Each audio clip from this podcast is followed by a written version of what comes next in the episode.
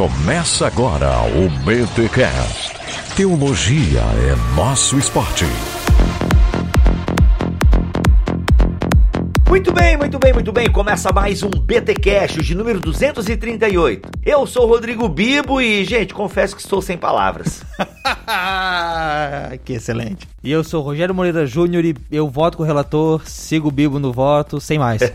gente, estamos aqui neste BT Cash e a gente acabou de gravar uma entrevista com a Andréa Vargas sobre sexualidade. Aliás, sobre vício sexual, homossexualidade. Gente, foi um verdadeiro é, potporri né, de ideias, de pensamentos. Foi aí mais de uma hora de papo com a Andréa e a cabeça tá explodindo. Fomos muito, muito provocados né, por Sim. ela. E a gente até tava conversando aqui, Rogério, que até para fazer a entrada a gente, caramba, como é que a gente vai fazer a entrada? Porque é um assunto muito sério, né, cara? E eu tô meio que, aliás, eu tô vindo de uma sequência de gravação, Rogério, que tá me deixando meio tonto, né? Porque eu gravei recentemente com o Francisco Raso, falando sobre o aborto numa perspectiva filosófica, né, que você já Caramba. pode conferir aí em bibotalk.com. E agora a gente tem esse papo com a Andrea, né, cara, que foi assim maravilhoso. Não, e, e se me permite também, ali no Fora do Éden, a gente tá com esse cara, que é o, o missionário lá no Itatinga, um bairro, o, o maior bairro dedicado à prostituição da América Latina. E, mano, as coisas que ele coloca ali, cara, tipo, a gente ficava ouvindo o cara e. Vocês vão ver, a gente não fala no programa, só ele fala e. Caramba, cara, tipo, como é que isso vai mexendo a cabeça, como é que isso vai mudando a nossa perspectiva, porque é um assunto que, é claro, ele chama atenção, né? Como você fala ali no programa, é só colocar sexo nas coisas que chama muito mais a atenção da rapaziada mas ao mesmo tempo a gente, quanto mais se consome, menos se sabe. A Andrea nos provoca, a gente é, não tem assim, a gente faz muito diagnóstico, a gente não apresenta tanto a cura. Então talvez você vai terminar de ouvir o programa e vai falar: Poxa, é, ok, gente, agora me ajuda, o que, que eu faço? E vocês vão terminar o programa com essa sensação. Ela até indica algum material, mas, gente, ela vai ter que voltar aqui. Aliás, se ela quiser, obviamente, mas eu digo assim, Andréia, volta, pelo amor de Deus, né?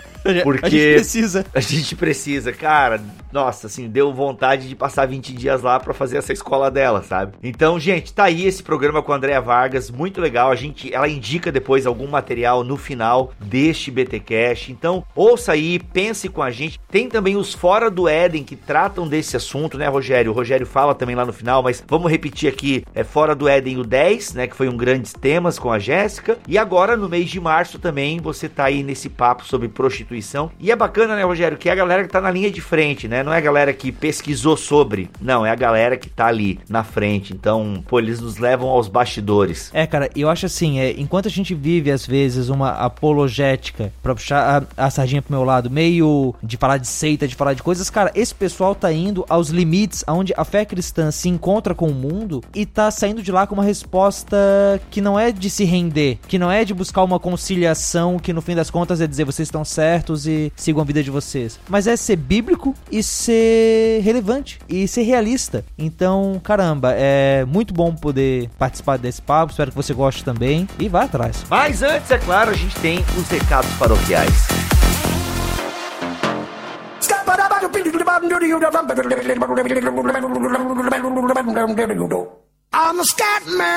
E nos recados paroquiais dessa semana, crente, adivinha sobre o que, é que eu vim falar? Adivinha, só uma chance.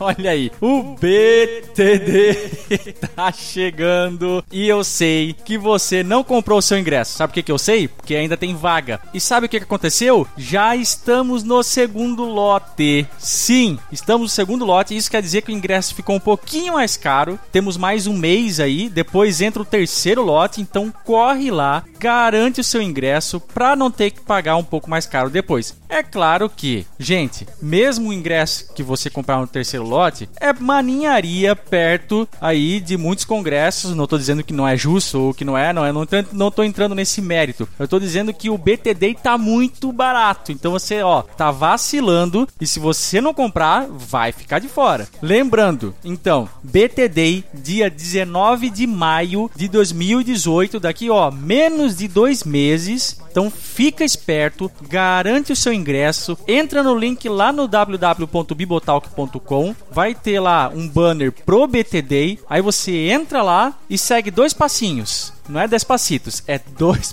passinhos, tá bom? Um deles é preencher o formulário e o outro é fazer o pagamento. Então é bem simples, bem rápido, bem fácil. Lembrando que é uma inscrição para cada pessoa, então se você individualmente for fazer inscrição para várias pessoas, então tem que ser uma inscrição para cada pessoa. Não adianta colocar tudo numa inscrição só no, no seu nome, tá bom? E o mais importante, olha só quem é que vai estar tá lá no BTD conosco. Alexander Stahlhofer, sim, o nosso Alex, que já está aqui no Brasil, ficou uma temporada de quase 5 anos na Alemanha, estará conosco lá no BTD, juntamente com quase toda a equipe Bibotal, que também estará lá, vai estar tá lá o Erlan e o Cacau do Ovelhas Elétricas. Você vai ver as meninas do lado a lado lá, você vai ver também o pessoal do Fora do Éden, o Rogério. Olha aí, eu também estarei lá, ó, oh, que beleza!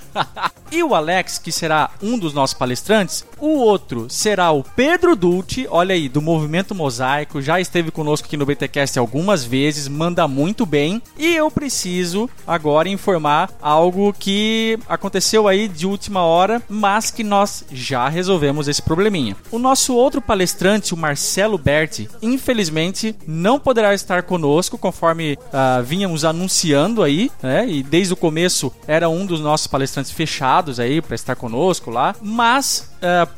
por motivos de força maior, isso não acontecerá mais. Porém, já escalamos o seu substituto. Sim, nós não dormimos no ponto, não. Conseguimos assinar aquele contratinho maroto, sabe com quem? Com o Daniel Coelho. Ele é formado em teologia, ele é missionário lá nos Jovens da Verdade, também é membro do movimento Mosaico e ele é também um dos pastores da Doca 12. Então, ó, o cara manja muito, vai nos brindar aí com, a, com toda a sua sapiência sapiência, sua inteligência. Sim, gente, ó, a gente só trouxe gente fera para estar tá palestrando para vocês lá no BTD. Então fique tranquilo que o evento continuará acontecendo. E lembrando, ó o endereço aí, vai ser em Campinas, novamente a data 19 de maio de 2018, menos de dois meses. Vai acontecer aí durante o sábado, beleza? E para maiores informações, como o endereço certinho, né, a rua, o bairro lá de Campinas, possíveis hotéis ou lugares, né, para ficar para quem vier de fora, tudo isso estará na postagem especial do BTD, tá bom? Então acessa aí www.bibotalk.com, clica no banner do BTD que todas essas informações estarão lá para você. Beleza, crente? Fica esperto, não deixa para depois que você pode fazer agora, ou seja, a sua inscrição, que senão você vai ficar, ó, chupando o dedo. E vamos então para esse BTcast com a nossa convidada especial, a Andrea, que ó, no mínimo, no mínimo vai deixar você pensando, pensando.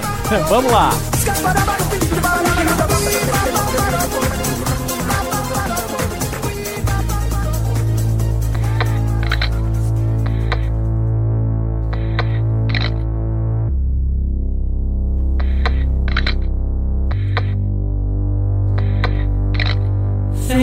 Gente, para falar desse tema que ainda é tabu na igreja, é um tema que volta e meia a gente discute aqui no BTcast, a questão da sexualidade. E sempre que a gente fala de sexualidade aqui no BTcast, foi uma parada mais olhando para a Bíblia, a questão do relacionamento sexual. A gente nunca entrou tanto é, nos desvios sexuais, né? A gente teve a série Seven, onde nós falamos um pouco da luxúria e tal, mas uh, eu tive contato ou ouvi falar no ano passado de uma mulher chamada André que trabalhava a questão da sexualidade, uh, né, as mais variáveis facetas da sexualidade. Tive conhecimento então do Ministério da Andréia através de um vídeo do Cop com o Douglas Gonçalves. Rogério, tu já tinha ouvido falar também, né, da missão Avalanche, dessa questão do, do trabalho com sexualidade e tal. Já estava no nosso radar, né, do, do Bibotalk e tal. Aham, uhum.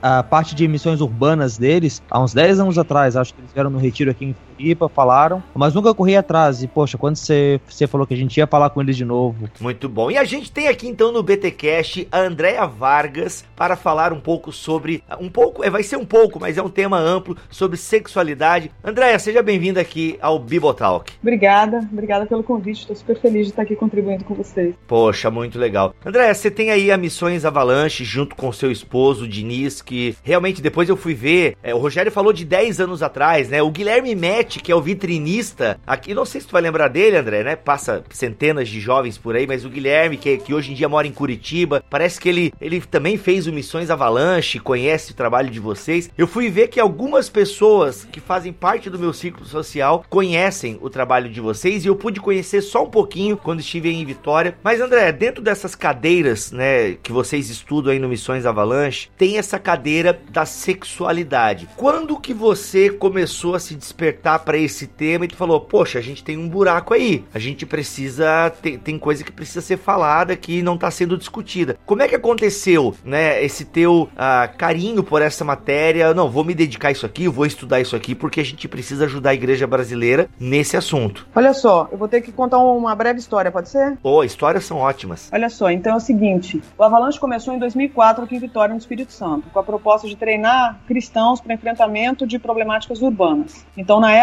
em 2004, a gente chamava isso de tribos urbanas. Então, com o tempo, esse nome aí, né, até, é, acho que com a globalização, com uma série de questões, é, até a nomenclatura muda. Mas, assim, o foco continua sendo problemáticas urbanas. Então, a gente tem uma palavra no texto de Jeremias 51, de 11 a 14, que é um texto de comissionamento de guerra, que o Senhor é, jura pelo próprio nome que ele enviaria guerreiros de longe para ajudar na batalha contra as muralhas da Babilônia. A gente entendeu que essa palavra era uma direção para começar uma, um projeto, uma missão que pudesse capacitar cristãos para exatamente marcharem contra expressões babilônicas na terra. O que, que significa? Aquilo que o reino de Deus não, não representa o reino de Deus. Onde o reino de Deus não chegou, é para chegar. E a gente vai ter que entender por que, que não chegou e como é que vai chegar. Então, resultado: o Diniz teve essa direção e na época eu nem conhecia o Diniz, junto com o pessoal da, na época ele era da Caverna de Adulão, lá em BH. Ele junta mais alguns amigos e partem para Vitória para começar essa iniciativa. Então, eu vim em 2004, já no começo começo é, da missão para ajudar na implantação da missão. Como que eu fiquei sabendo? Fiquei sabendo porque eu acabei conhecendo a caverna e quando eu estava lá no culto da caverna, conheci um pessoal que estava vindo ajudar o tal do Diniz a implantar o tal da Avalanche em Vitória, no Espírito Santo. Eu também nunca tinha vindo. e aí eu achei interessante, falei, pô, na época eu era membro de uma igreja lá em Rondônia, é, embora não sendo de lá, minha família acabou mudando para lá e me tornei membro dessa igreja e achei super interessante porque eu já tinha um chamado para missões e falei que será que essa é a hora de eu ir com tudo. E resultado, quis ajudar o pessoal e, assim, aconteceu de Deus confirmar no meu coração que era para eu estar envolvida diretamente. Pois bem, por que, que isso aí me interessa demais? Porque, e faz todo sentido na época que eu recebo o convite, porque uh, meses atrás, se eu não estiver enganada, talvez até mais de ano, mais de um ano atrás, desse episódio de 2004, um pessoal chegou na nossa igreja lá em Rondônia para assistir ao culto. E, e foi assim um bafafá, porque eram três caras e eram os três caras mais gatos da cidade. Então os caras eram muito bonitos. Eu conheci os três porque os três eram é, meus cabeleireiros, eram maquiadores. Então eu já conheci os caras de fora. E os três foram e simplesmente foi aquele avivamento, né? A mulherada pirou. E porque, tipo assim, é Deus respondendo a oração. Aquele avivamento foi ótimo. Muito mais bonito vindo por um culto só. Uhum. Então foi massa demais. E aí, o que aconteceu é que os três aceitaram Jesus. Só que os três tinham um ponto em comum. Os três tinham vindo da vida gay, assumidamente gays. Ah. Então não tô expondo nem nada que é a intimidade dos caras. Eram uhum. pessoas públicas, né? E todo mundo conhecia e tal. E aí os três aceitaram Jesus e o que é lindo, a igreja abraçou os rapazes. Abraçou, eles foram inseridos, né? Ali no, no grupo da, da igreja e foi maravilhoso. Só que acontece, nesse período em que eles, eles estão se adaptando, que eles estão sendo discipulados, isso aí aconteceu durante um ano inteiro. Muita coisa legal rolou. Só que o que acontece, que era inesperado, era exatamente, de repente, as lutas no campo da sexualidade voltarem. E óbvio que na, na área deles seria no campo da homoafetividade, porque era de onde a história, a história deles era, era construída baseada na homoafetividade. Pois bem, os três converteram, estavam sendo acompanhados, discipulados, envolvidos com todo mundo, zoando com a galera, aquela coisa toda. Só que as lutas voltaram, eles começaram a procurar liderança e a liderança sempre falava aquilo que funcionava com todo mundo. Hum. Só que parece com eles que não funcionava. E aí foi ficando recorrente o retorno deles pedindo ajuda. E a coisa foi agravando a tal ponto de um lado estarem os meninos chorando e do outro o pastor, porque já não sabia mais o que fazer. Caraca. Porque era aquela velha história, pô, não aceitou Jesus? Não nasceu de novo? Né? Não é uma nova criatura? As coisas velhas não passaram? Tudo não se fez novo? Então como é que ainda tá nessa? porque a expectativa era que uma vez agora aceitando Jesus, tudo foi é, repaginado. né? Tudo, tudo. Então, assim, zerou, passou a régua, a gente começa do zero. E não foi bem o que aconteceu em algumas áreas. E aí, nessas áreas onde isso não aconteceu, nós, como igreja, não soubemos lidar. Resultado, os três desviaram. E foi uma tragédia na igreja, porque o povo amava aqueles meninos. Entendi. Até hoje, quando a gente toca no assunto, que quase, pô, quase 15 anos depois, até mais, aliás, mais de 15 anos depois, é com dor. Porque todo mundo, todas as partes, genuinamente tentaram. Tanto os meninos quanto a igreja. Só que parece que não era suficiente. E fica aquela névoa, né? Aquela ideia de que, cara, será que o problema é grave demais a ponto de nem o próprio Senhor Jesus ou Bíblia darem conta? Nossa. Uhum. Então, assim, isso aí foi forte. Shame.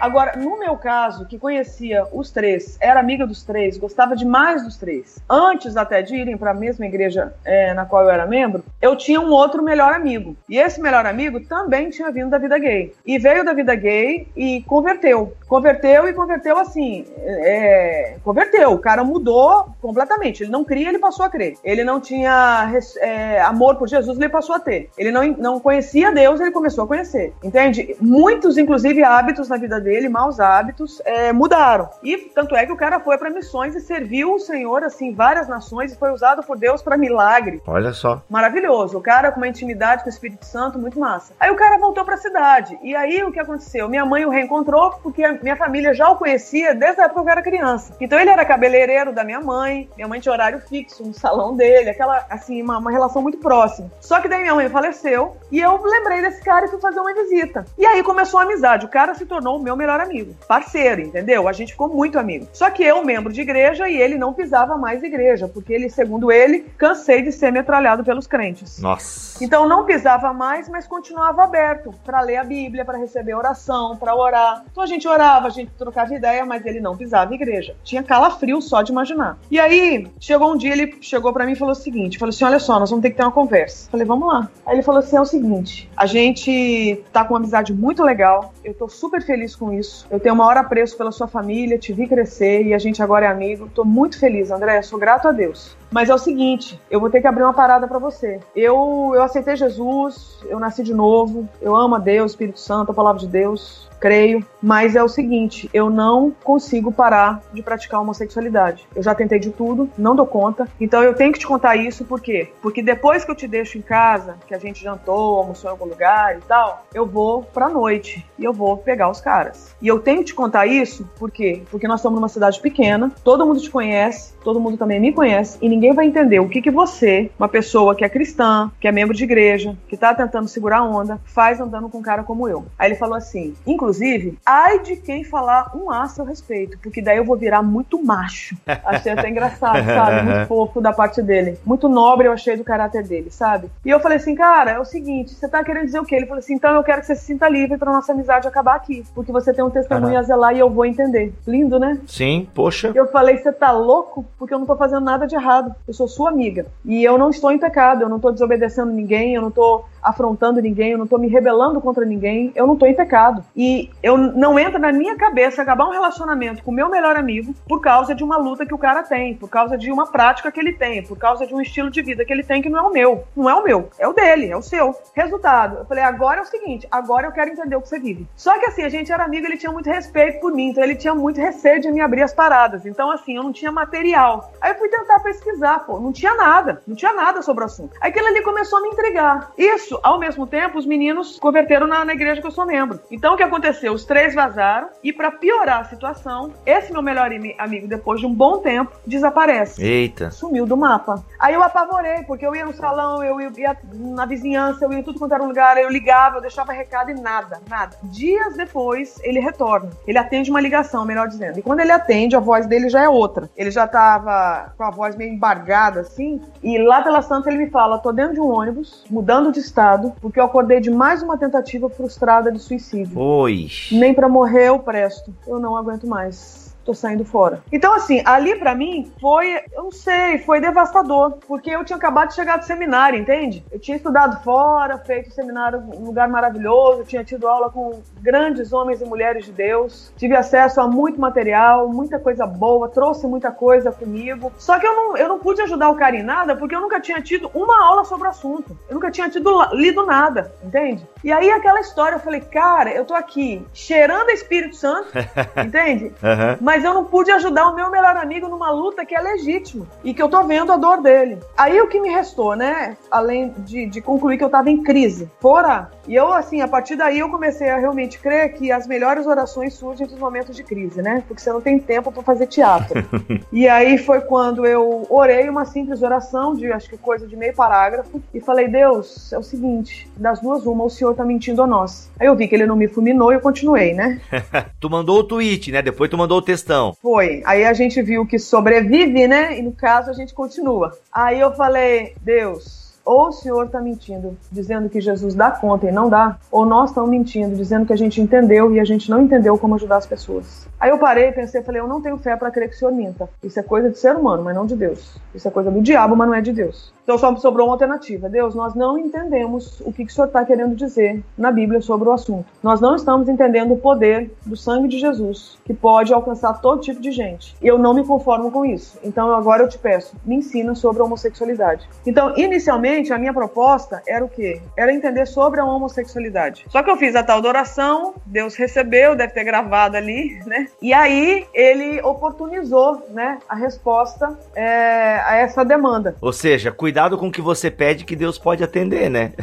é muito provavelmente, entende? muito provavelmente é muito intencional a crise, propositiva até. E aí foi quando surgiu, tempos depois, a proposta de eu colaborar com a implantação da, da missão Avalanche. E se você pega a logo da Avalanche, a logo é exatamente é um Black Power, uma travesti e um punk. Inclusive, muita gente no começo nem entendia, porque via na internet e falava assim, mas vem cá, gente, tipo assim, de outro país, mandava uma mensagem para nós. Vocês não são cristãos? A gente respondia, somos. Mas eu não tô entendendo por que, que vocês colocou, colocaram na logo de vocês uma mulher com seios tão fartos.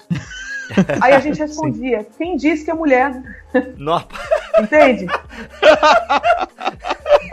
Então, Nossa. qual que era a ideia? Falei assim, cara, é exatamente pra gente lembrar que essas pessoas existem. Sim, poxa. A gente tem que lembrar. Já que a gente esquece, quando a gente olha no nosso grupo, aquele monte de gente igual, com os mesmos traços, com os mesmos perfis, com os mesmos hábitos, todo mundo formatado, a gente tem que lembrar que tem pessoas que não são assim, não estão assim. E talvez algumas jamais vão mudar do jeito que a gente quer. E aí, o que aconteceu? Me chamou a atenção a proposta. E aí foi quando eu entendi que era hora de eu parar tudo. Então, assim, na verdade, foi a dor quando eu tô respondendo a sua pergunta com essa história. O que, que me inclinou para a sexualidade? Foi a dor dos meus amigos. Então, a dor desses caras mudou a minha vida. E veja bem, eu era assim, eu era diretora de empresa de família, vidão, personal trainer todo dia em casa. Isso aí nós estamos falando para 15 anos pra, atrás. E, mas eu entendi que nada mais fazia sentido se eu não pudesse ajudar esses quatro. Então, a história deles mudou a minha. E aí foi quando eu entendi que era hora de eu me jogar para eu entender aquilo que Deus estava querendo. Porque na minha,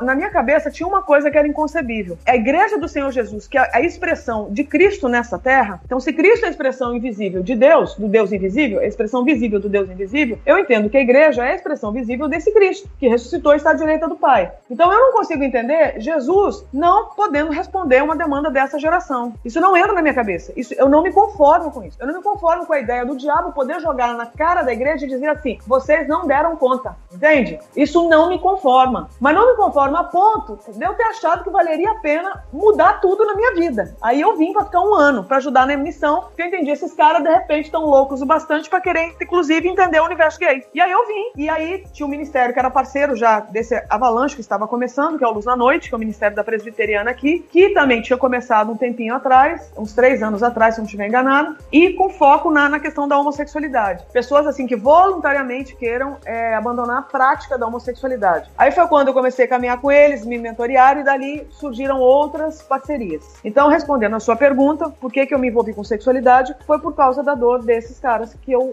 amei e amo demais. Tem notícia deles, Andréia? Então, por algum, por um, bons anos, quando a minha ida à Rondônia era ainda frequente, né? Eu tipo assim, eu ia uma, duas vezes por ano para lá. Eu até é, visitava. E um deles, que é esse meu melhor amigo, né? Sumiu por anos. Eu fiquei sabendo por onde ele foi. Um dia eu até visitei, mas depois ele mudou de novo. Nós perdemos contato. Então, muitos anos depois, ele entrou em contato comigo. Deve fazer o que? Uns três, quatro, uns quatro anos atrás. Ele entrou em contato comigo, inclusive veio me visitar. Olha aí. Foi a primeira vez que ele pisou no Avalanche. Ele já subiu em lágrimas. Nossa. Subiu em lágrimas, dizendo: Meu Deus, e ele chegou exatamente num dia que estava tendo aula de sexualidade, acho que de aconselhamento ou de sexualidade, com a turma de sexualidade ou de aconselhamento, não lembro. Aí eu pedi permissão para apresentá-lo para a turma, porque a turma sabe, né, que teve um cara que me motivou, em especial, a estar tá envolvida com sexualidade. Eu falava, sem citar nome, claro, e de repente o cara tá aqui. Aí eu pedi permissão para eu dizer para eles que era ele, que eu acho que ia, ser, ia edificar muito a turma. E aí ele entrou, ele viu aquela turma de alunos, aí eu virei para ele e falei assim: então, eu quero te dizer o seguinte, esse pessoal tá aqui é por sua causa. Nossa. Aí ele virou para mim, em lágrimas, falou assim: há muitos anos eu não choro mais. E hoje eu entendi que Deus começou a cumprir uma promessa que ele tinha feito para mim muitos anos atrás, quando eu converti: que ele me daria filhos. Eita. E eu estou vendo os meus filhos na fé aqui. Forte. Forte. Então veja bem, talvez ele seja aluno das nossas próximas escolas agora. Olha aí. Poxa, que legal, né, André? É, os outros três eu não tive mais contato, entende? Não tive. Shame. André, a gente. Por que será que a gente é tão despreparado para esse assunto, né? A sexualidade, é, nossa, tá latente aí, né? O, a questão da. O pecado afetou tudo. Ó, gente, eu vou entrar no clichê aqui, hein? O pecado afetou todas as coisas e tal, inclusive a nossa sexualidade. Afetou? Isso não é clichê, não, meu querido. É isso aí. Concordo com você. Se eu não falasse, eu ia falar isso. É. E, mas é incrível como. Gente, a gente tá rindo aqui, para você entender, é que quando a gente não tava gravando ainda, a gente tava meio que pensando na pauta. E aí eu falei que tava pensando em começar assim e tal. Daí, ah, mas isso é meio clichê e tal. Ah, mas então eu só sei o clichê, gente. mas é que realmente é verdade, né? Mas é incrível como essa questão da sexualidade, né? A igreja se prepara para tantas coisas doutrinárias e ao longo dos séculos, né? A gente vê a igreja lutando contra as heresias, os desvios doutrinários, que são coisas. É, ainda bem que as pessoas fizeram isso, né? Glória a Deus. Se a gente acredita hoje num Deus trino, é porque homens se dedicaram a, a combater heresias trinitárias e tal. Ok, mas a, a igreja, o pecado afetou as nossas relações, afetou a nossa sexualidade. Por que, que a gente ainda é tão travado com essa questão da sexualidade? Por que, que ainda é tão fórum privado a gente, né? Por exemplo, se você falar pênis num púlpito, acabou o culto, né? Tipo, acabou. Você falar a palavra pênis, meu Deus. Sabe? Por que, que a gente a gente ainda tá assim, André? Eu não sei, tu que trabalha com isso, lida com isso, ouve gente do Brasil inteiro. Não sei se tu consegue ter pelo menos um arriscar um diagnóstico, arriscar um porquê disso. Olha só, eu vou só fazer um. Vou complementar uma fala sua. Você falou que o pecado afetou a nossa sexualidade sociedade. É verdade, mas eu vou te dizer uma coisa: isso já é um sintoma. O que a gente está vendo de desconstrução, desconfiguração na nossa sexualidade é, é só o sintoma de um problema. Porque eu acho que, em primeira instância, o que o pecado fez foi afetar a nossa identidade. Boa! Então nós temos, na verdade, não é uma crise sexual, nós temos um, uma crise de identidade. Nós não sabemos mais quem somos, porque nós convidamos Deus a sair da história. Então a gente sai pelo mundo agora da cabeçada e a gente olha para os nossos sentidos para a gente descobrir quem a gente é e o que, que a gente vai fazer com aquilo que a gente acha que é. Então a, a premissa já está totalmente é, contaminada, entende? Então na verdade a gente tinha que se arrepender do pecado, de não perguntar mais para Deus quem nós somos. Então se eu não espero que um Deus criador me fale quem eu sou, o que, que você pode esperar de mim? Eu vou sair pelo mundo supondo e eu vou ouvir várias vozes e vários ruídos que vão tentar legitimar as minhas é, convicções, por mais é, mentirosas, é, falaciosas que elas sejam. Então, nós temos uma crise de identidade que explodiu na sexualidade, porque a sexualidade é a expressão daquilo que eu sou, daquilo que eu penso que eu sou, entende? Então, a nossa sexualidade acaba sendo afetada com certeza. Aí veja bem, então a, sua pergunta, se eu não estiver enganada, foi por que, que ainda é difícil? Você sabe o que, que eu acho? Eu acho o seguinte, que é difícil a gente, a sexualidade ou identidade, melhor dizendo, as duas coisas são assuntos difíceis hoje no espaço é, cristão, no espaço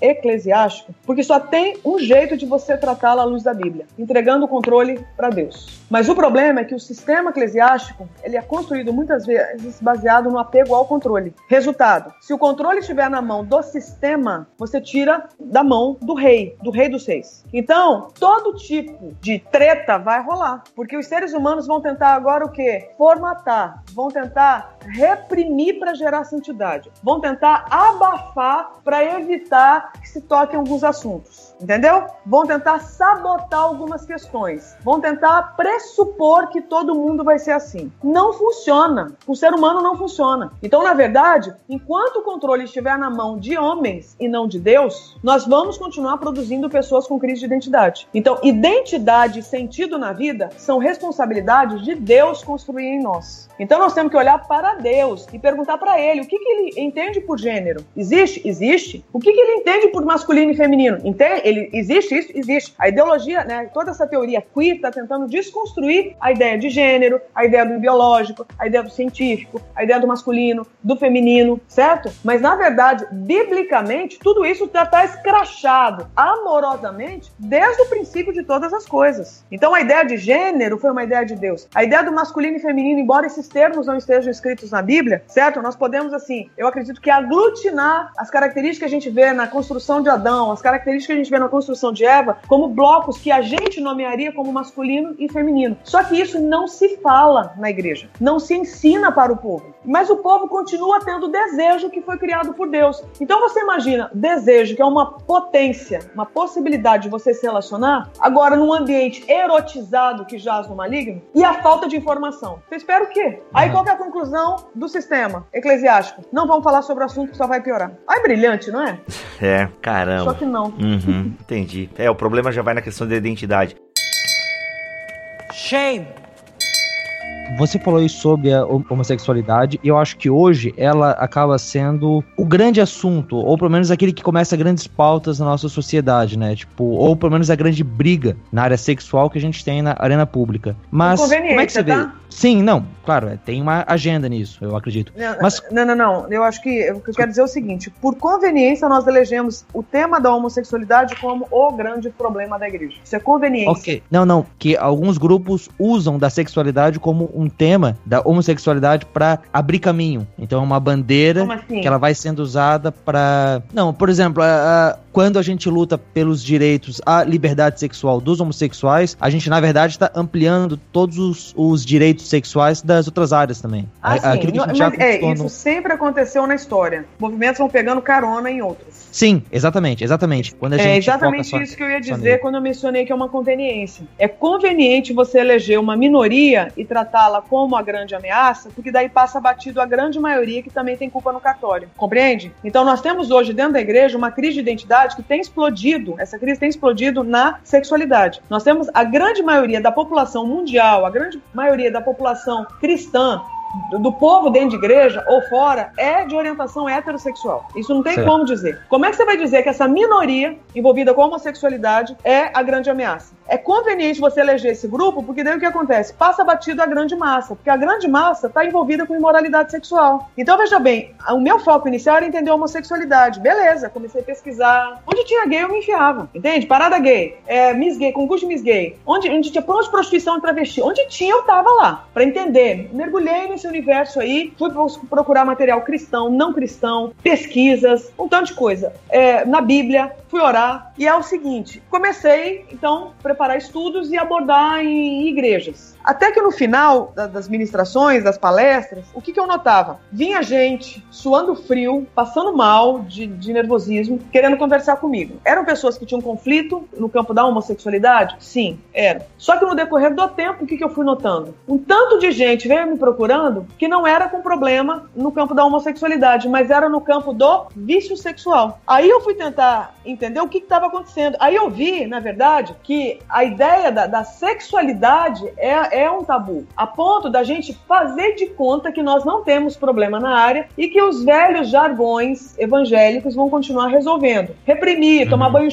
né, banho, banho frio, ir lá pro monte e repreender o espírito da masturbação, que deve ser uma mão grande que oprime o indivíduo. Eu não sei, entendeu? Ai, desculpa estar tá rindo, mas é que isso é muito minha. Isso é, cara, eu revivi a adolescência agora. É, meu amigo. Então, assim, a Pombagira levou muita culpa, compreende? Então, assim, não tô dizendo que não envolva, não envolva demônio, não tô dizendo que não existe a Pombagira, não tô dizendo nada disso. O que eu tô dizendo é que tem coisas que nós vamos ter que ir além. Nós vamos ter que sair dessa superfície. E a tendência é que eu notei era ver o quê? Que quando o assunto chegava no campo da sexualidade, o problema era o gay. O problema era aquela bichinha afetada que chegou na igreja. O problema é aquela travesti pobre que tá fazendo programa aqui na, na esquina do meu prédio rico. Entende? E aí, isso aí virou a grande ameaça. Mas o menino que estupra a, a irmã dentro de casa e é, é filho do pastor, compreende? A, o cara que é viciado em pornografia e que de repente é diácono na igreja. A esposa do pastor que é viciada em sedução ou até gente que não é envolvido com liderança. Famílias estão fazendo, às vezes, casais estão fazendo troca de casal e são cristãos. Então, isso ali também é latente e há uma conveniência em colocar panos quentes. Porque daí vai sobrar quem? É porque também eu vejo que a questão da, da homoafetividade e tal, ela tá muito na mídia, né? Então, até por essa agenda queer, né, que, né, toda essa questão da identidade de gênero que estão se discutindo, a gente elegeu também como o, o, o nosso cavalo de guerra, né? Ah, porque é o que a mídia tá mostrando. Então, a mídia tá mostrando muito casais é, homossexuais e tal. Então, ah, a igreja precisa combater isso daí. Mas a imoralidade sexual de maneira plana que a mídia já mostra desde que se começa. Eu, eu tava vendo que acho que a, a pornografia, né? A, a, a, produção em vídeo da pornografia começou junto com o cinema, praticamente. Quando se pensou assim, ei, podemos filmar. Beleza, vamos botar gente pelada transando, sabe? Porque é uma coisa muito fórum privado, né? Então, a minha masturbação é aqui, é no meu canto, né? Ou, ah, eu sou um voyeur, então, não, eu vou numa casa, na outra cidade, então é uma coisa tudo muito escondida. Ah, nós trocamos de casais, mas é um grupo muito secreto, seleto, de pessoas íntegras que não contam, né? Eu lembrei, lembrei daquele filme do Kubrick agora, de Olhos Bem Fechados, né? Sim, Então, sim. é uma coisa tudo muito... Ninguém fala, todo mundo se respeita. Agora não, é como você falou, né? Tem a bicha louca, a prostituta, e tem o Jean Willis aí falando um monte de coisa na televisão e tal. Então a gente elegeu porque é uma coisa que tá todo mundo vendo.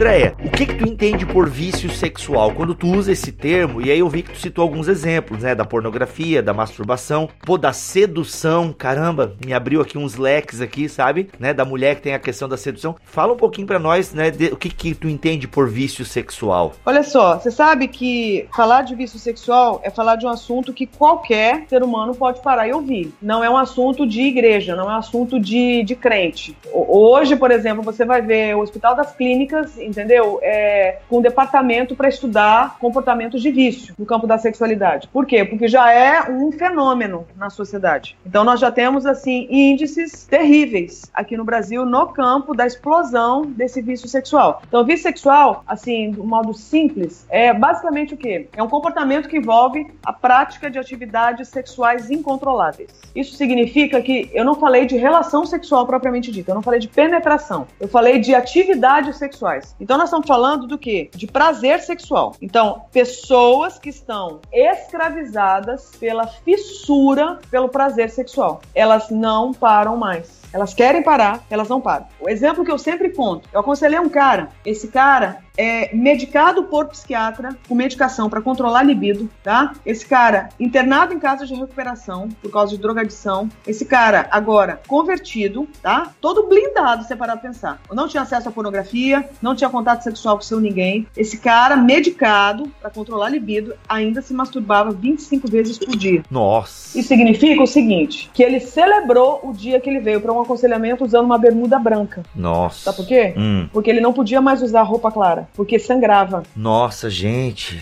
Caramba. Então, era o cara que se masturbava chorando. Você consegue imaginar um ser humano se masturbar chorando porque não quer masturbar, mas não consegue parar e ele está medicado para não fazer isso? Gente. Isso as pessoas não falam. As pessoas estão levianamente erotizando, né, umas às outras, liberando erotização e elas não estão medindo as consequências. Aí, na hora que a bomba explode, o que, que a gente quer? A gente quer linchar o indivíduo. A gente quer que ele vá preso e esteja estuprado na cadeia. Mas a gente tem que entender que tem uma história. Do mesmo jeito que você mencionou um tempinho atrás, a força gay hoje, a força gay também tem uma história. Ela nunca foi forte. O movimento gay nunca foi forte. Por que, que ficou forte? Aí você vai ver que também passa por nós. Porque no advento do HIV, que daí culminou na AIDS, quem foi investir em cura, né, em vacina, foram os gays. Eles investiram milhões de dólares atrás de vacina, de tratamento, porque eles estavam perdendo os seus entes queridos. Você praticamente não vai ver expressão nenhuma cristã evangélica de ações dessa natureza. Resultado: os caras se articularam, os caras investiram dinheiro, os caras simplesmente se organizaram, os caras se tornaram uma potência, entende? Então, hoje, quando a gente também vê a consequência, né, de, de estatísticas horríveis no campo de crimes sexuais, nós temos que entender que também tem uma história. Então, nós estamos falando de pessoas que estão cultivando a busca por prazer sexual a torto e a direito e elas estão construindo o hábito de ir atrás desse prazer sexual. Em geral, não é nem por causa do sexo em si, pasmem vocês. É por causa de dores que, em geral, as pessoas têm e não sabem lidar, mas descobriram que o prazer sexual alivia essa dor momentaneamente. Então a gente vai lá, pega essa cápsula de prazer, a gente toma, poxa, que pena, passou o efeito. Ah, eu tomo de novo. Só que nisso eu estou o quê? Aprendendo um comportamento, desenvolvendo um hábito. Toda vez que dói, eu vou pro sexo. Doeu, eu vou pro sexo. Só que depois que acaba o sexo, dói de novo. Então o que eu tenho que fazer? Repetir. Poxa, que pena. O efeito já, já não é mais o mesmo. Então agora eu faço o quê? Aumento a dose. Então, nós estamos falando que vício sexual é o comportamento que envolve, né, a prática incontrolável de atividades sexuais. Agora tenho que fazer até um, um, uma, uma, uma outra menção. Isso aí tem níveis. E os níveis vão agravando conforme o indivíduo chega num, num, num patamar de previsibilidade. Então, se esse tanto de masturbação não me supre mais, eu quero algo mais. Se essa relação sexual com a minha namorada não me supre mais, eu quero algo mais. Se essa relação com essa garota de programa não me supre mais, eu quero algo mais. Se essa relação uhum. com troca de casal não me supre mais, eu quero algo mais. Se essa relação com essa troca de casal não supre mais, eu quero isso aqui associado agora à pornografia com criança. Eu não cheguei no crime sexual. Ela vai escalando, né? Assim como uma droga que a pessoa começa por baixo e ela vai querendo doses maiores, porque aquilo que ela tem já não é, satisfaz ela. Ela já ficou tolerante àquilo ali. Você sabe o que é curioso? Se eu falar a palavra agora, sexo, o que, que vem na cabeça de todo mundo? Sabe o que, que veio na minha cabeça? Um cartão de aniversário que dizia sexo na frente. Não, sério, dizia sexo. Aí... Nossa, como você é puro. Não, não, não é nada, tá longe disso. É que eu lembrei disso, porque eu li um livro chamado, acho que Pornificados, da Pamela Paul, e, e eu não sei se eu li lá isso, mas é sexo, tava bem na cara do cartão, assim. Agora que chamei a sua atenção, quero lhe desejar parabéns, tipo,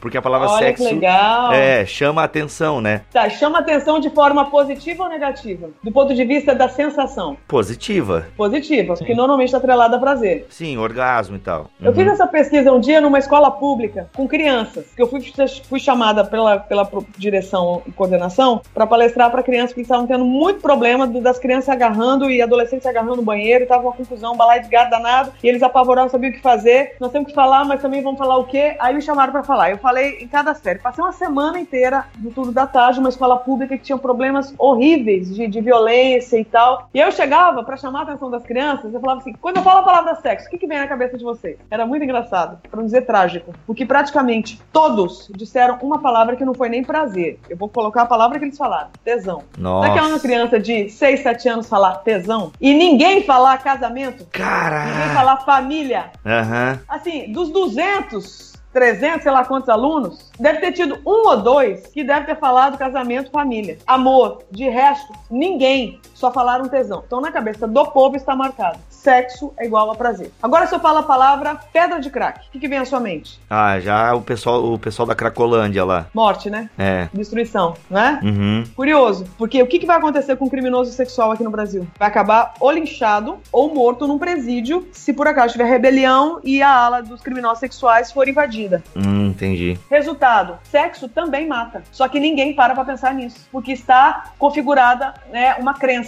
sexo gera prazer. Já teve gente que me perguntou assim: você fala sobre vício sexual, né? Eu falei: fala. Você fala bem ou mal sobre vício sexual? Eu falei: como assim? Porque não é bom gostar de sexo? Eu falei: vício sexual não é gostar de sexo. As pessoas não entenderam. Nós não estamos falando de gente que quer fazer sexo, gente que gosta de sexo. Nós estamos falando de gente que não deveria mais fazer porque está se matando e matando outros e não consegue parar mais. Uhum. É outra história.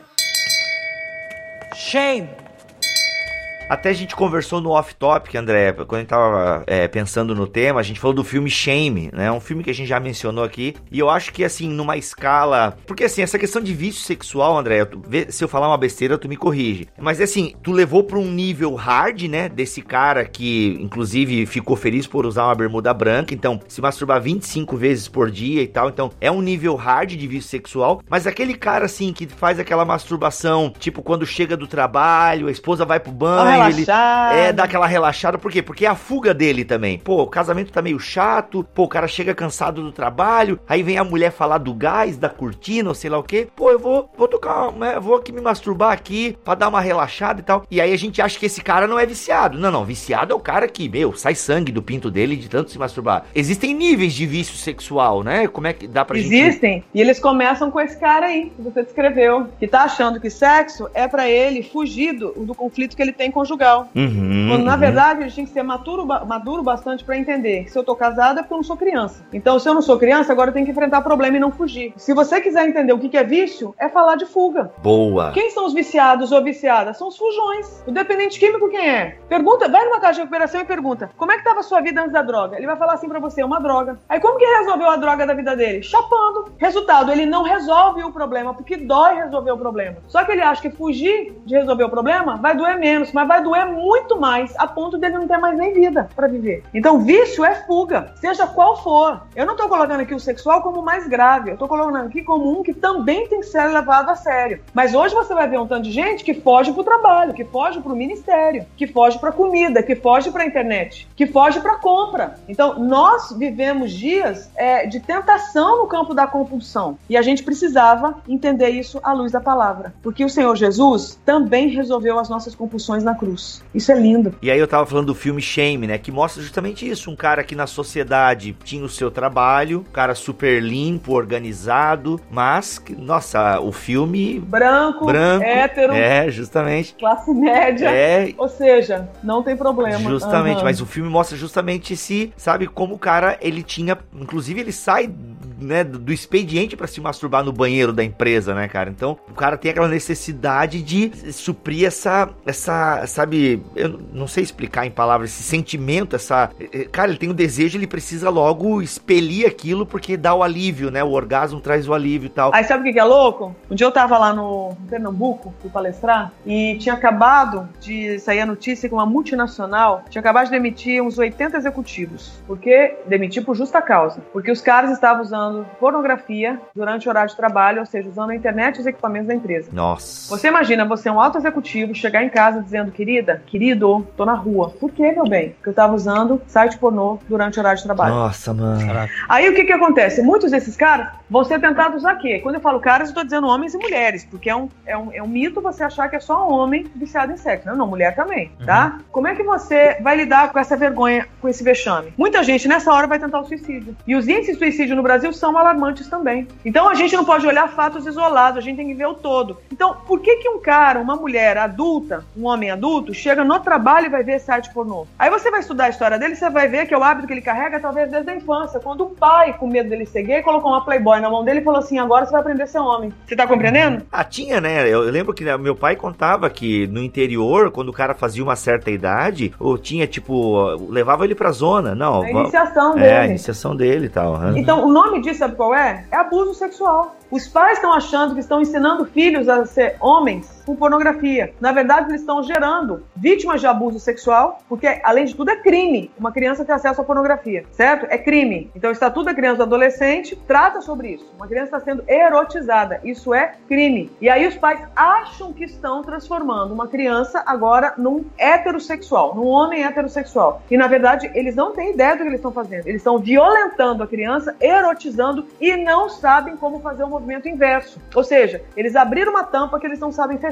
E essa criança agora vai entrar na adolescência já exposta. Então você imagina uma tampa aberta de uma garrafa e agora começa uma explosão de hormônio sexual da adolescência. Como é que vai ficar esse conteúdo desse desejo? Aí você vai ver o tanto de gente que durante a adolescência vai fazer as maiores bizarrices sexuais. Aí você chega na igreja, te pergunta, você vai ter coragem para contar para alguém? Não, você vai guardar aquele segredo. Começou o seu segredo com a igreja, com as pessoas, começou o seu segredo inclusive com Deus. Esse assunto eu não toco, porque Deus é puro, casto, virgem, ele não vai entender. Balai de gato, o diabo adora isso aí, ué. Um bom segredinho, eu aprendi, tá? É o melhor, melhor alimento para uma sexualidade deturpada. Como é que é? O segredo? Eu aprendi isso com o autor. O segredo é o maior inimigo de uma sexualidade saudável. Aí eu descobri depois, com o tempo, o segundo melhor, maior inimigo. Contar o segredo pra pessoa errada. Nossa.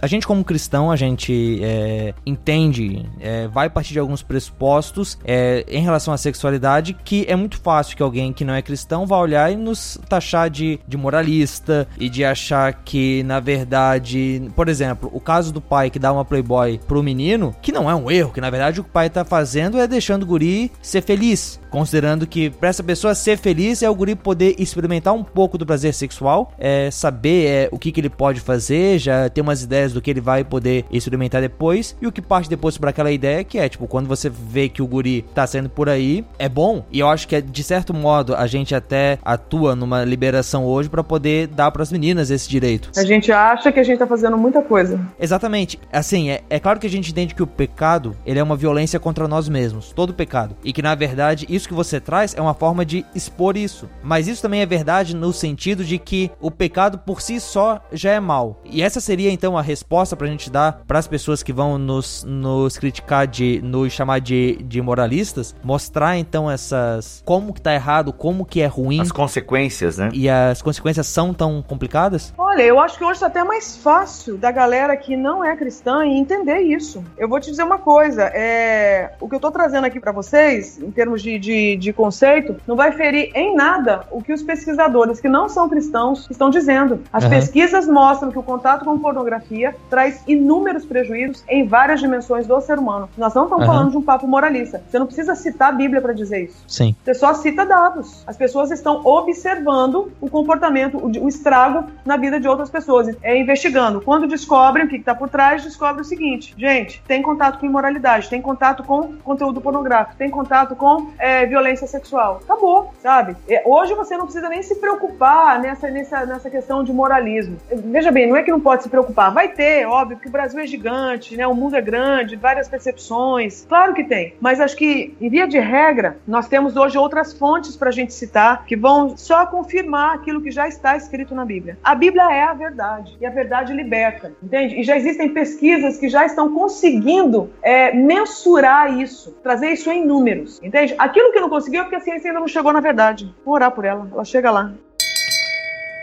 Shame.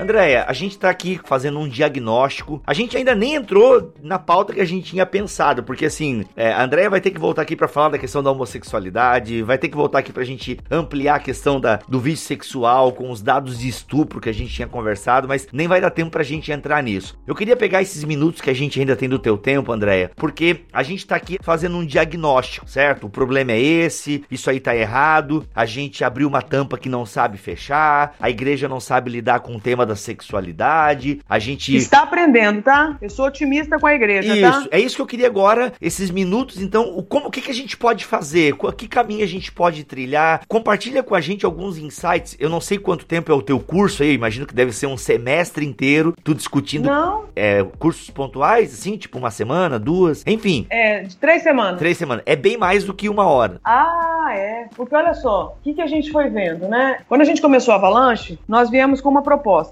uma escola de 10 meses sobre missões urbanas. E nós tivemos uma turma boa. No outro ano nós tivemos a escola de verão, de 20 dias, né, de missões urbanas, e depois esse curso de 10 meses. Só que a gente foi vendo que esse formato não cabia mais no Brasil, porque era muito longo, é, ficava caro, a igreja evangélica brasileira não se importa com missões no todo, entende? Eu sei que nós temos expressões de muita fidelidade de investimento em missões, eu sou grata a isso, eu sou testemunha disso isso, mas o todo, perto do que o Brasil representa, de 40 e tantos milhões de evangélicos, essa massa não entende missões, não é engajada com missões, não é, né? Então nós temos esse campo ainda a alcançar. Mas no decorrer dos anos, a gente foi vendo que esse formato de escola é, de imersão, um tempo muito longo, não cabia mais. Então a gente foi se especializando em algumas áreas e trazendo cursos mais rápidos. Então hoje nós temos, se eu não estiver enganada, nove cursos no Avalanche. O de sexualidade é um deles. O de aconselhamento em sexualidade também é um deles. Mas nós temos outras frentes de trabalho. E elas vão todas é, se associando umas com as outras se separar para pensar. Porque missões urbanas fica ligado com dependência química e comportamento de vício, também é ligado com fé e política, que é a que escola está tendo agora, que é ligada com também a parte de ecologia humana e autocuidado, que também é ligado com arte e comunicação. Entende? Então uma coisa vai ficando ligada à outra. E aí o que acontece? Esse ano ainda a gente vai lançar uma que fala sobre é a transcultura urbana, que fala de refugiados, animismo e questão do Islã. Então é tudo muito ligado. Então são cursos de 20 dias. O indivíduo entra no site do Avalanche, avalanchemissões.org, baixa o formulário, preenche, envia para nós, a gente lê, ora, vê qual é, e o indivíduo vem e mora conosco por 20 dias, que é a duração de cada curso. Tá? Não são cursos caros, em torno de mil reais, incluindo hospedagem, alimentação e as aulas. Porque a nossa missão não é feita para o rico evangélico, é feita para o povo que está afim de entender como que Deus poderia implantar implantar o seu reino em áreas onde ainda não tem implantação desse reino aqui na Terra. Legal, Compreende? Legal. Então, uhum. é, não precisa vender um rim, entendeu? Para vir fazer uma escola. É uma questão de se programar. Aí a pessoa vem e mora conosco. Aí é um trabalho de imersão. Então, a bissexualidade é uma dessas imersões. E aí o indivíduo vai ter, não é só fala, porque a gente já entendeu que tem muita gente que é, racionaliza demais, racionaliza, aliás, aquilo que está recebendo de informação e aquilo lá não desce para o seu coração. Então, a gente tem outros mecanismos para fazer com que desça. Então a escola é feita para as pessoas, primeiro, se conhecerem. Porque não adianta você chegar com um discurso aqui e falar assim, ah, eu quero atender as vítimas de abuso, ah, eu quero entender os gays, eu quero entender é, as dependências emocionais. Ah, tá. Aí primeira, primeiro relato que ele ouvir de gente que terminou o relacionamento gay ou que adulterou, entendeu? Ele vai falar o quê? Ah, tá amarrado em nome de Jesus. Manda fogo, Jeová.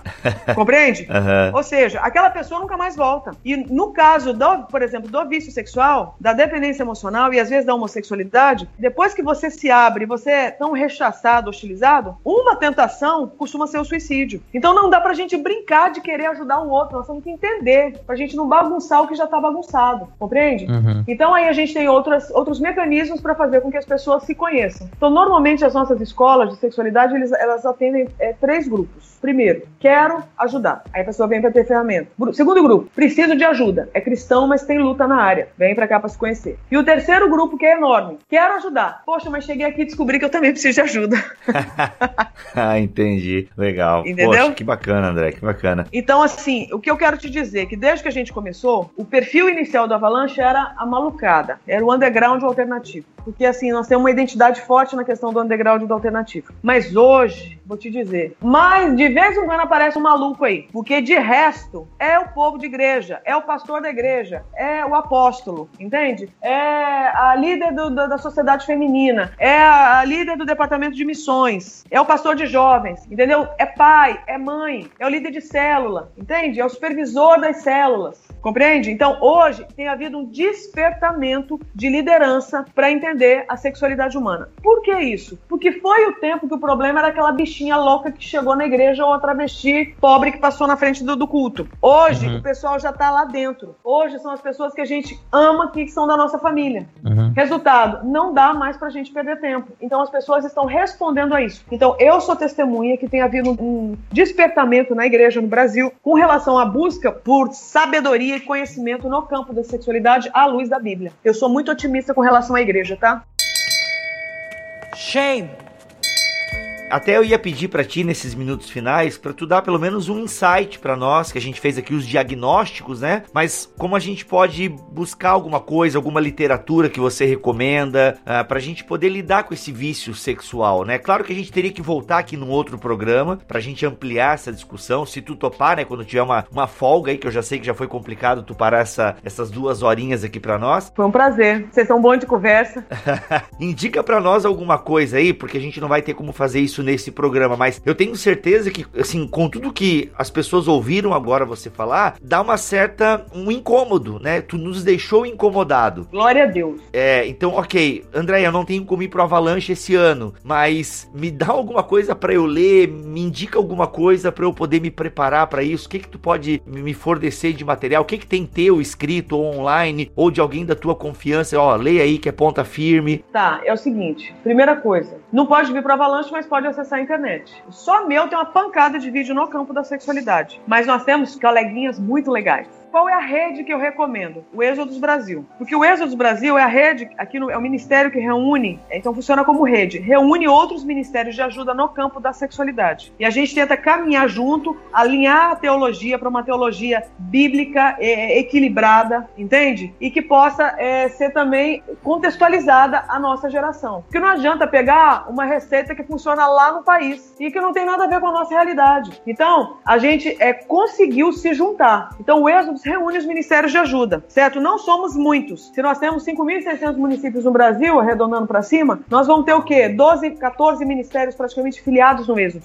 espalhados é, por algumas regiões no Brasil. Uhum. Mas todo ano nós fazemos um congresso. Esse ano o congresso vai ser em Campo Grande, Mato Grosso do Sul, lá no mês de novembro. Então, só entrar no site do Êxodos Brasil que as pessoas vão ter informação sobre. Então, não pode vir ficar 20 dias no Avalanche, mas pode ficar três dias, de repente, num congresso. Olha e aí. ali os ministérios que trabalham com sexualidade vão estar representados. Aí a gente vai o quê? Mergulhar mais a fundo no campo da sexualidade humana. Aí você vai conhecer quem montou o ministério, quem está montando. Você vai conhecer quem já está há muito tempo é, na linha de frente, entende? Para não ter que reinventar a roda. Você vai ter bibliografia, uhum. compreende? Então isso já é uma coisa. Fora isso, existem outras escolas. Então, o Avalanche tem escola de sexualidade em março e em setembro. Tem a de aconselhamento em sexualidade, que é para quem fez as nossas escolas de sexualidade em abril e em outubro. Mas existem outros ministérios ministérios parceiros nossos, por exemplo, que também tem escola em outros períodos. Um é o Paz com Deus e o outro é o Ser. Então o Ser está lá em BH agora com o, o Davi, né, o David Ricker e a Brena. E também recomendo que vocês os convidem em algum momento. E em Londrina tem o Paz com Deus com o Vili. Então assim, a gente está por aí. Então tem como. Hoje o cristão brasileiro não tem desculpa para não entender sobre sexualidade. Não tem. Aí existem outros desmembramentos de ajuda. Por exemplo, o Claves, né, o Claves Brasil, que é o Claves que é a melhor ferramenta que a gente tem hoje para empoderamento de crianças e adolescentes com relação à violência, em especial a violência sexual. E quem está à frente é o Ivan também lá em BH. Então uma coisa vai levando a outra. Hoje, criança não precisa ser abusada no departamento infantil dentro de casa, dentro da igreja, entendeu? Hoje, criança não precisa ser abusada dentro de casa. Hoje, a igreja pode fazer encaminhamentos caso haja violência sexual. Hoje, a gente pode falar de racismo, pode falar de violência doméstica. Hoje, a gente sabe como atender pessoas ou fazer encaminhamentos para quem possa ajudar pessoas com dilemas sofrimentos no campo da sexualidade. Então, hoje a gente já conseguiu, é, quando eu digo, é, é, um grupo, uma rede, entende? É, do povo de Deus. Hoje nós temos mais conhecimento, coisa que outras gerações não, não tiveram. Deus tem dado essa graça para nós. Também precisa, porque o povo está morrendo.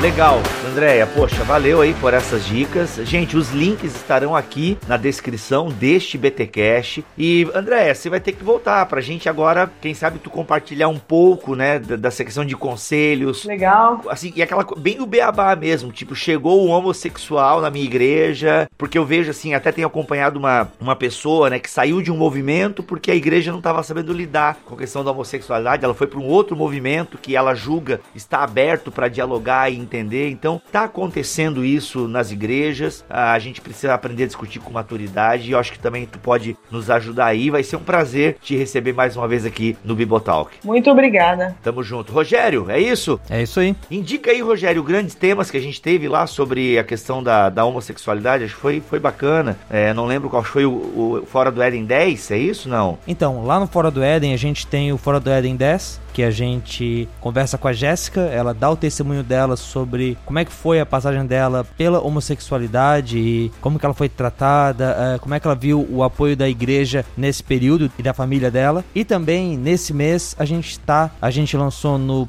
no começo do mês e vai ter o segundo episódio agora na metade, o Fora do Éden 43, que é sobre prostituição. Olha. Onde a gente conversa com o irmão lá de Campinas que tem um trabalho sobre isso e tenha lá alguns insights, algumas ideias que são bem interessantes. Eu recomendo você a vir e dar uma olhada nisso. Muito bom. É isso então, gente. Ficamos por aqui. Até o próximo BTcast, se Deus quiser e assim permitir. Fiquem todos aí na paz do Senhor Jesus. Se não se retratar, irá para a Inquisição. Eu recebi uma carta. Você renega o que escreveu? Você vai se retratar ou não?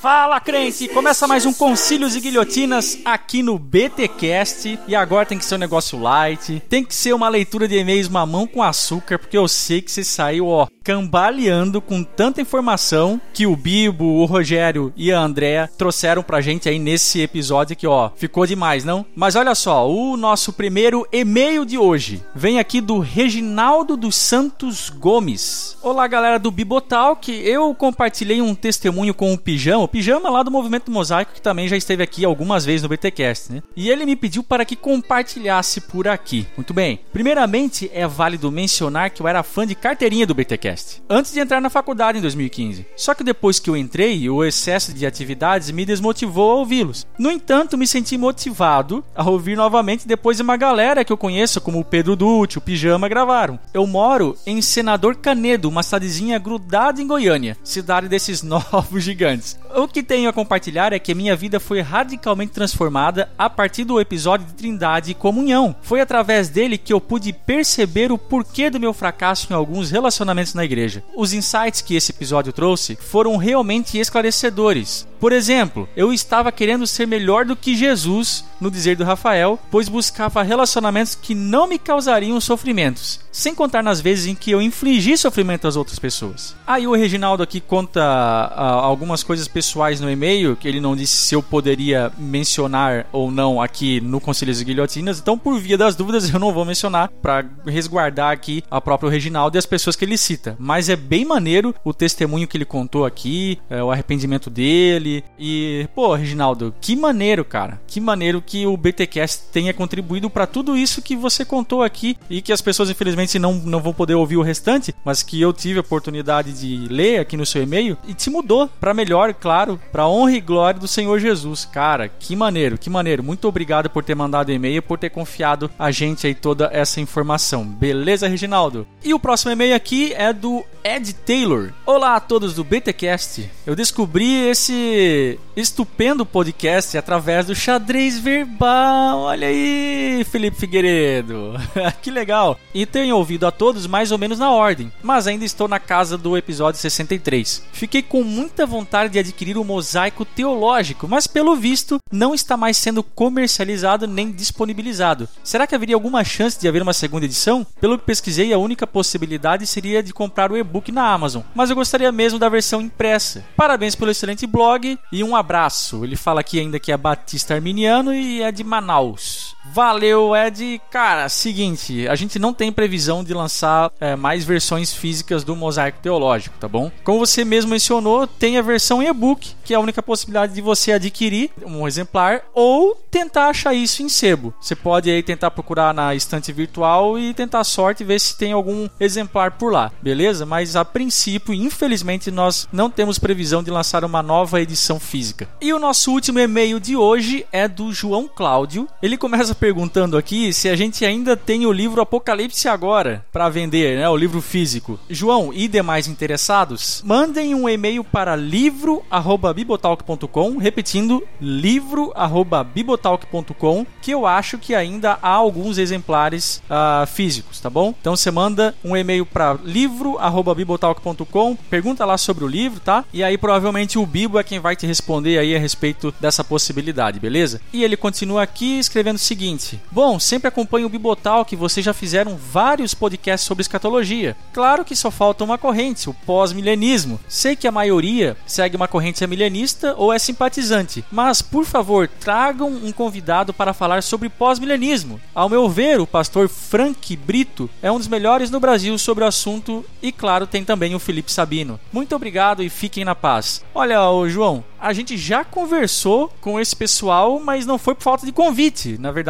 tem mais a ver com a agenda deles do que a nossa. Né? O próprio Felipe nós convidamos algumas vezes já. E infelizmente ele, por motivo de força maior, eh, não pôde gravar conosco. Então o convite está aberto podemos gravar sobre pós-milenismo, tanto com o Frank Brito, que já foi citado por outras pessoas, aqui indicado por outras pessoas, né? Mas podemos fazer sim, depende só da agenda dos nossos convidados. Gente, obrigado pelos e-mails de vocês. Sempre que se sentirem inspirados, por favor, coloquem isso no papel, ou melhor, né, digitem isso nos seus e-mails e mandem para nós. Nós ficamos muito felizes de verdade de receber aí as suas sugestões, as suas críticas, os seus testemunhos, né, daqui aquilo que o Bibotalk como um todo tem feito na vida de vocês. E, como de praxe, temos as nossas hemorragias nasais, só que em áudio. E olha só, dessa vez internacional. Olha só o que o nosso amigo Ricardo Mota, de Portugal, mandou no seu Efeito BTcast.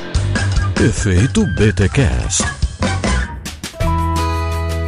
Bom dia, aqui fala o Ricardo, direto de uma Lisboa chuvosa aqui em Portugal. Queria deixar esta mensagem a agradecer ao Bibo, ao Cacau e ao Rogério pelo podcast 234 sobre a parábola da viúva e do juiz. Foi simplesmente extraordinário ou sensacional a forma como eles falaram, como abordaram vários temas e interligaram com tantas passagens e tantos tantas referências para a nossa vida cristã. Venham mais que a gente precisa de, desta edificação. Um grande abraço e fiquem com Deus.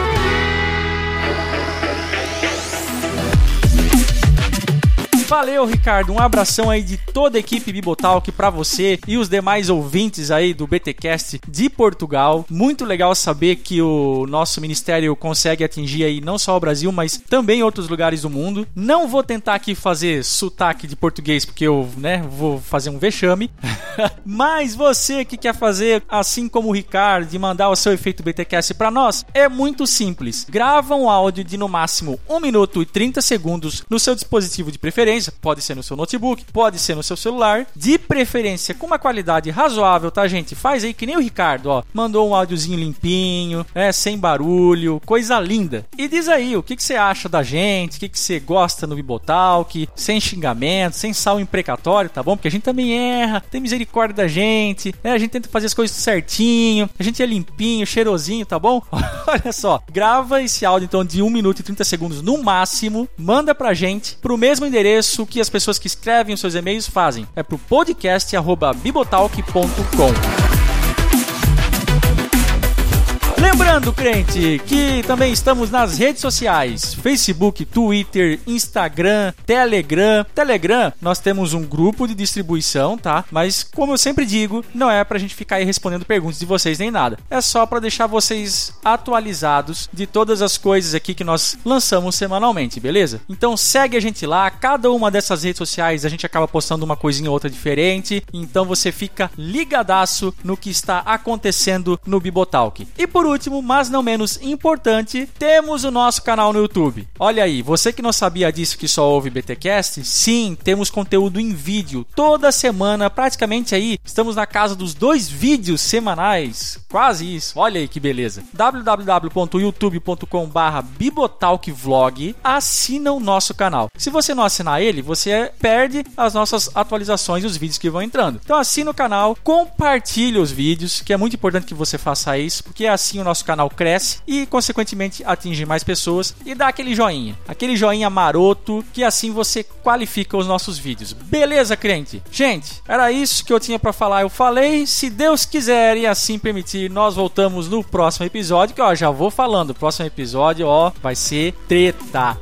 Fica ligado aí. Valeu, crente. Um abraço.